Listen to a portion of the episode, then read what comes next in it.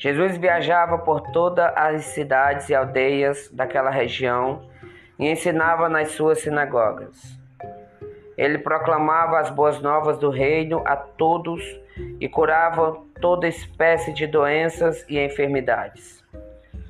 Quando Jesus viu a multidão, teve muita pena, pois as pessoas pareciam aflitas e desamparadas, como ovelhas que não têm pastor. Jesus então disse aos seus discípulos: A colheita é grande, mas os trabalhadores são poucos.